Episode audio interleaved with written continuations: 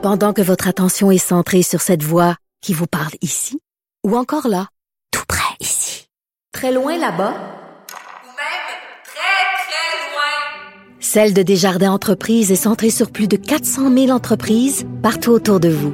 Depuis plus de 120 ans, nos équipes dédiées accompagnent les entrepreneurs d'ici à chaque étape pour qu'ils puissent rester centrés sur ce qui compte, la croissance de leur entreprise. Vous écoutez Geneviève Peterson. Cube Radio. On est avec Nicole Gibault. Salut Nicole.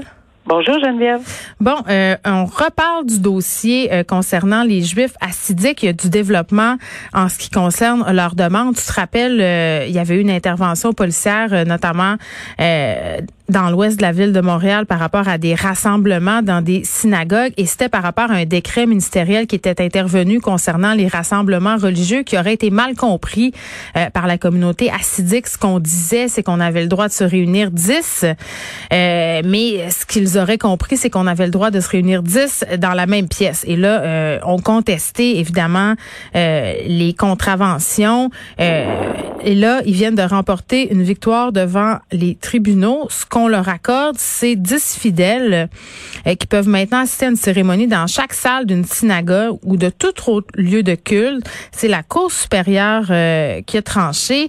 Et euh, en tout cas, je sais pas pour toi, Nicole, mais moi, ça me fait me poser beaucoup de questions. Un, est-ce que ce sont des pièces avec des portes extérieures? Mettons, on jase, parce que sinon, ça va faire pas mal de voyageage dans les corridors. Et euh, quand on s'était parlé dans la foulée de cette affaire-là, on avait précisé, et c'est ce que les représentants de la communauté assidique avaient tenu à dire, que le port du masque, la distanciation sociale est ennemie. Ça, c'est une chose, mais si on permet ça aux communautés assidiques, est-ce qu'on va le permettre aux autres religions? Est-ce que ça va créer un précédent?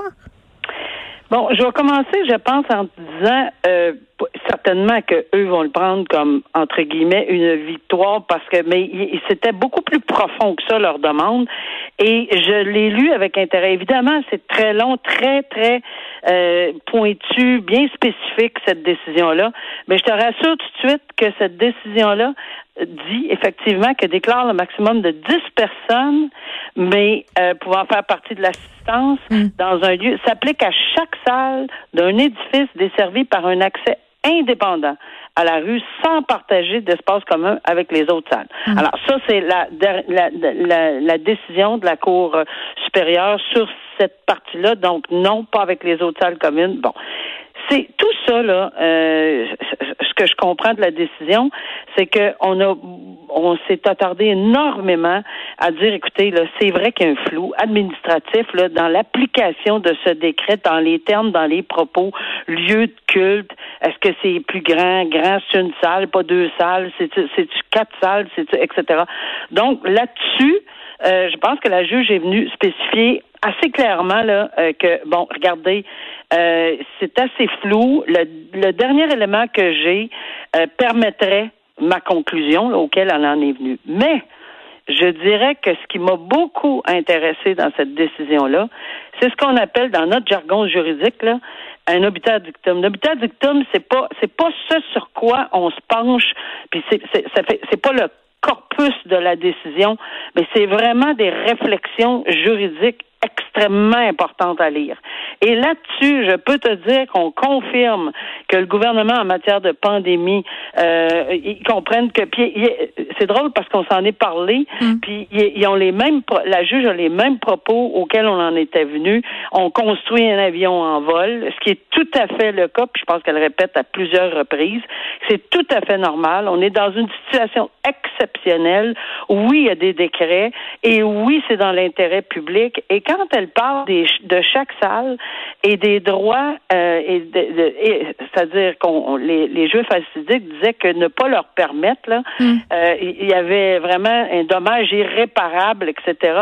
Je pense que là-dessus, elle a été extrêmement soucieuse et Mais attends, oui, parce qu'au début de son jugement, elle souligne la résilience incomparable de la communauté juive victime de persécutions à travers euh, l'histoire et souligne que cet héritage-là a entraîné un besoin de maintenir des liens communautaires forts. Et elle appuie sa décision euh, là-dessus et sur les rituels religieux extrêmement exigeants de cette communauté-là. Oui, puis elle souligne là que euh, d'ores et d'avant là qu'il faut absolument que toute communauté, puis elle nomme d'autres euh, exemples, là, euh, il faut vraiment s'entendre pour dire que oui, ok, là, là-dessus, il y avait un cafouillage sur les propos, les termes, le culte, le 10 sale, puis pas de pop, puis des pop, où elle, elle intervient, oui, c'est clair, Mhm. mais euh, elle, elle fait remarquer à, à, à eux, parce que ce sont les demandeurs, que ça n'empêche pas que c'est d'une importance capitale de s'en remettre aux règles sanitaires au-delà de leurs croyances, au-delà de tout ce qu'on peut. Oui, mais ça fait encore un passe-droit. Moi, c'est ce que je trouve dommage. Puis pour vrai, j'ai absolument rien contre la communauté acidique, mais ça entretient cette idée selon laquelle on est particulièrement enclin à leur accorder des exceptions, qui veulent toujours avoir des droits que les autres n'ont pas. Tu sais, ça, Ben, je te ça paraît que- mal. Oui, ben je te dirais que elle, euh, elle, elle dit également qu'il n'y a rien qui empêche là, en ce moment là, de clarifier et de décréter par un, un arrêt ministériel bien clair là, Mhm. ce que le gouvernement veut. Et à ce moment-là, là, il n'y aurait pas de, de, de, on, on on reviendrait plus pour contester toujours la même chose. Puis en même temps, elle passe le message en disant il va y en avoir plein de contestations judiciaires. Puis c'est là qu'on s'en vient dans notre deuxième sujet là. Et elle donne plein de pistes. euh, pour le futur. Ça veut pas dire que les autres juges vont le suivre, par exemple. Mais ça veut dire que son analyse, là, et 53 pages, là, est étoffée. Là. puis j'ai l'impression euh, qu'au niveau de la communauté acidique, il faudrait respecter tout ça à la lettre parce que, à mon sens, il y aura de la surveillance accrue. Moi, je pense que oui. Puis, euh, si ça s'applique à toutes les communautés euh, de la même façon, moi, j'ai pas de problème avec ça. Parce que moi aussi, je suis d'accord, pas de passe droit. Puis on est dans un état de droit et on peut contester euh, la loi. Oui. C'est la beauté euh, du système dans lequel fait. on évolue. Ça a parfois, euh, bon, euh, ça donne parfois lieu à, à certaines à certains dérapages, à certaines aberrations, mais en même temps, si tu peux pas contester, ça s'appelle une dictature. Euh, Contestation parlant, décision attendue la semaine prochaine. Moi, cette histoire-là me fascine, euh, Nicole, puis j'ai hâte euh, euh, que la décision soit rendue. Euh, je fais référence à cet avocat de Gatineau dont on a déjà parlé, maître William Desrochers, que j'aimerais bien d'ailleurs euh, avoir en entrevue quand la décision soit rendue, peu importe l'issue, là, conteste la loi sur le couvre-feu, a présenté ses arguments devant la Cour supérieure. C'était mercredi, donc on attend la décision au début de la semaine prochaine. Et je veux juste le spécifier parce que euh, Maître Desrochers, il n'est pas contre les mesures sanitaires, il n'est pas contre la tenue d'un couvre-feu, il est contre certaines mesures par rapport au couvre-feu. Euh, demandait, par exemple, qu'on puisse faire des exceptions pour les gens qui voulaient faire du sport, euh, pour les gens euh, qui voulaient, en tout cas, c'était très, très précis, euh, ces demandes. Bon, moi, j'ai très, très hâte de voir ce qu'on va décider à ce sujet. Je pense pas qu'il va remporter euh, sa bataille, mais quand même, euh, ça soulève quand même des questions. Je me dis, il fait peut-être ça aussi pour challenger en bon français le droit. Oui, puis euh, ça, encore une fois, euh, je suis certain que la personne qui va rendre cette décision-là va sûrement euh, puiser dans quelques éléments de ce 53 pages parce qu'il y a beaucoup, beaucoup de matière qui peut s'appliquer euh, face à la charte, face aux droits, aux libertés individuelles, etc. Parce qu'on en parle aussi dans la dans l'autre décision dont on vient parler. Et ici, ce qui est particulier, c'est que les arguments de de de, de monsieur de, de l'avocat en question sont sont dans l'intérêt public, mais c'est c'est c'est je pense que cette démonstration là euh, le procureur général a dit écoutez, c'est pas ça, l'intérêt public que vous démontrez, c'est votre intérêt à vous de Ouais. vouloir évidemment soulever. Mais c'est un peu ça. C'est comme euh, la personne qui voulait, le prof de philo, là, qui voulait avoir une dérogation pour aller prendre sa marche parce que lui, au mon Dieu, il soupait à 8 heures. Là. je veux dire c'est pour ça. ça, que je, je douterais fort que cette partie qu'on accepte ce- ce- cette façon de, de faire parce que on ne peut pas particulariser dans chacun des dossiers. Moi, j'aimerais aller prendre une marche. Moi, je voudrais faire ci. Le, le, le et c'est l'intérêt public. Et, et je pense que le procureur général a touché une corde très, très, très sensible là, en disant, écoutez, c'est pas parce que ça n'a pas de matière, là. C'est pas parce que c'est pas fondé, puis l'argument général.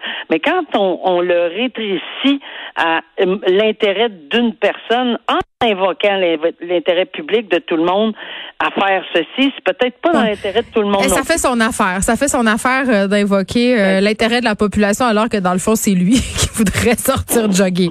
Euh, mais bon, je suis quand même curieuse euh, de voir euh, l'issue de Ben, cette affaire-là. On va le savoir en début de semaine prochaine. Euh, autre histoire qui traîne depuis très longtemps, c'est celle de Mike Ward devant les tribunaux. Mike Ward qui ne veut pas verser l'argent au chanteur Jérémy Gabriel pour avoir fait des blagues discriminatoires à son sujet. Là, on parle quand même d'une somme de 35 000 dollars. Et bon, la Cour suprême fait savoir qu'on pourra, que Mike Ward en fait pourra faire valoir ses arguments euh, dans 10 jours. Puis juste parce que ça fait quand même euh, quelques temps, euh, Mike Ward quand même là qui s'était moqué du petit Jérémy Gabriel euh, lors de spectacles. Ça a été présenté quand même 230 fois ce spectacle-là en 2010-2013. Donc c'est une histoire qui commence à dater et c'est une histoire qui est devant les tribunaux depuis des années. Puis ce qui était quand même assez particulier, c'est que Mike Ward continuait de rire du de Jérémy Gabriel alors que euh, on- Jérémy Gabriel lui demandait euh, d'arrêter. Puis d'ailleurs, euh, Nicole, tantôt, je vais parler avec euh, Madeleine Pilote-Côté qui collabore à l'émission. euh, puis on va se poser la question, est-ce qu'on peut rire de tout?